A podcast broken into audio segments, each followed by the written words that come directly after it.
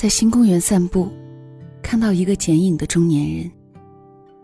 他摆的摊子很小，工具也非常简单，只有一把小剪刀、几张纸。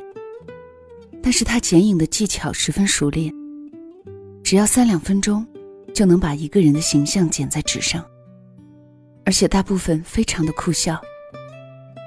仔细的看，他的剪影上只有两三道线条。一个人的表情五官，就在那两三道线条中，活生生的跳跃出来。那是一个冬日清冷的午后，即使在公园里，人也是稀少的。偶有路过的人，好奇的望望剪影者的摊位，然后默默的离去。要经过好久，才有一些人抱着姑且一试的心理，让他剪影。因为一张二十元，比在照相馆拍张失败的照片还要廉价的多。我坐在剪影者对面的铁椅上，看到他生意的清淡，不禁令我觉得，他是一个人间的孤独者。他终日用剪刀和纸捕捉人们脸上的神采，而那些人，只像一条河，从他身边匆匆流去。除了他摆在架子上一些特别传神的、用来做样本的名人的侧影之外，他几乎一无所有。走上前去，我让剪影者为我剪一张侧脸。在他工作的时候，我淡淡的说：“生意不太好呀。”没想到，却引起剪影者一长串的牢骚。他说：“自从摄影普遍了以后。”剪影的生意几乎做不下去了，因为摄影是彩色的，那么真实而明确，而剪影是黑白的，只有几道小小的线条。他说：“当人们太依赖摄影照片时，这个世界就减少了一些可以想象的美感。不管一个人多么天真烂漫，他站在照相机的前面时，就变得虚假而不自在了。”因此，摄影往往只留下一个人的形象，却不能真正有一个人的神采。剪影不是这样，他只捕捉神采，不太注意形象。我想，那位孤独的剪影者所说的话，有很深切的道理。尤其是人坐在照相馆灯下所拍的那种照片，他很快的剪好我的影，我看着自己黑黑的侧影。感觉那个影是陌生的，带着一种连我自己都不敢相信的忧郁。因为他嘴角紧闭，眉头深结。我询问着剪影者，他说：“我刚刚看你坐在对面的椅子上，就觉得你是个忧郁的人。你知道，要剪出一个人的影像，技术固然重要，更重要的是观察。”剪影者从事剪影的行业已经有二十年了，一直过着流浪的生活。以前是在各地的观光区为观光客剪影，后来观光区也被照相师傅取代了，他只好从一个小镇到另一个小镇，出卖自己的记忆。他的感慨不仅仅是生活的，而是我走的地方越多，看过的人越多。我剪影的技术就日益成熟，捕捉住人最传神的面貌。可惜我的生意却一天不如一天。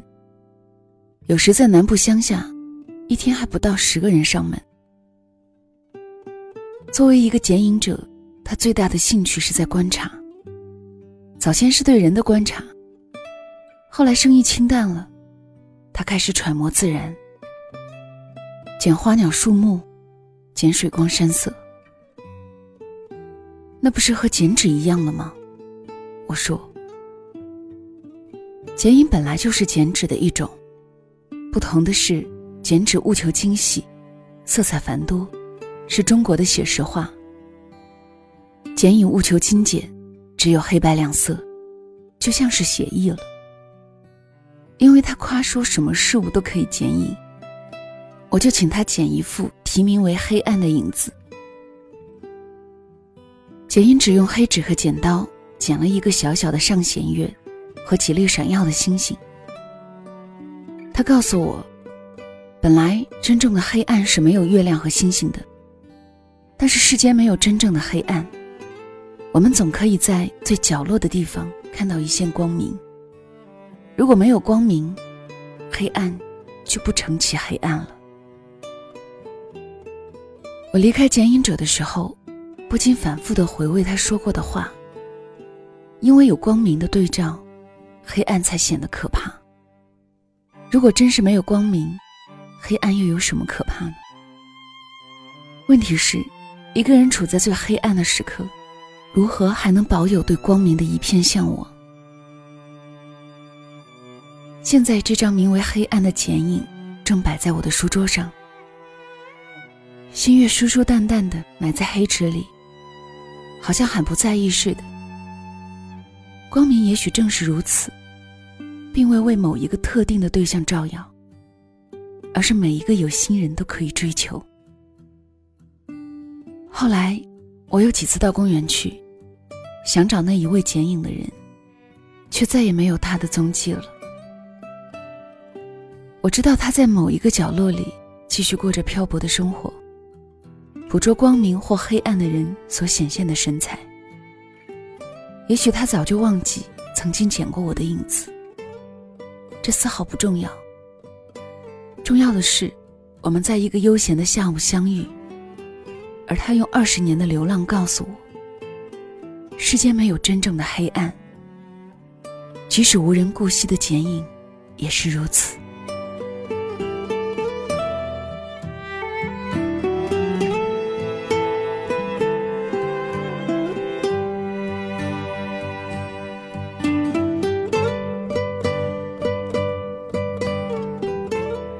这里是晚上十点，谢谢你的收听，我是小溪，春晓的晓，希望的希。每个周三的夜晚，和你一起倾听故事，感受生活。我们晚安。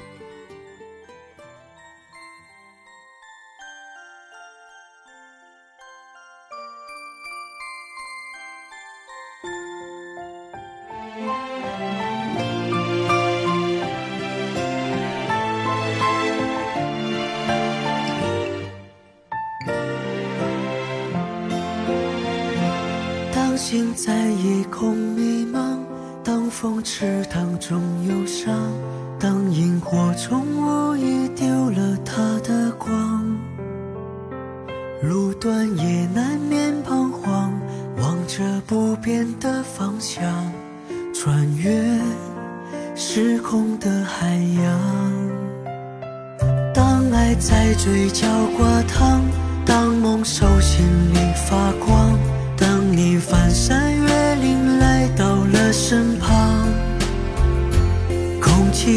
洒满阳光，照亮前路的方向，带我去牵温暖的手掌。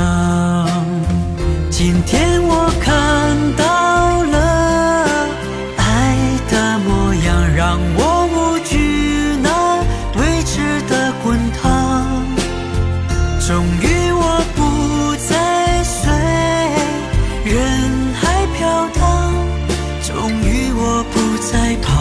走向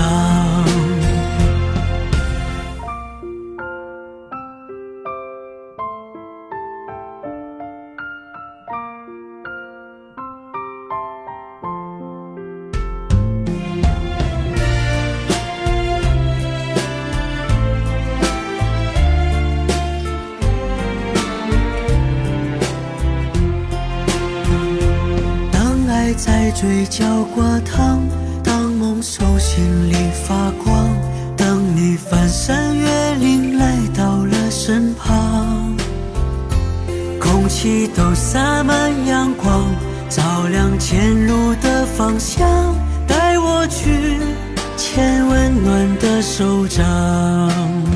今天我看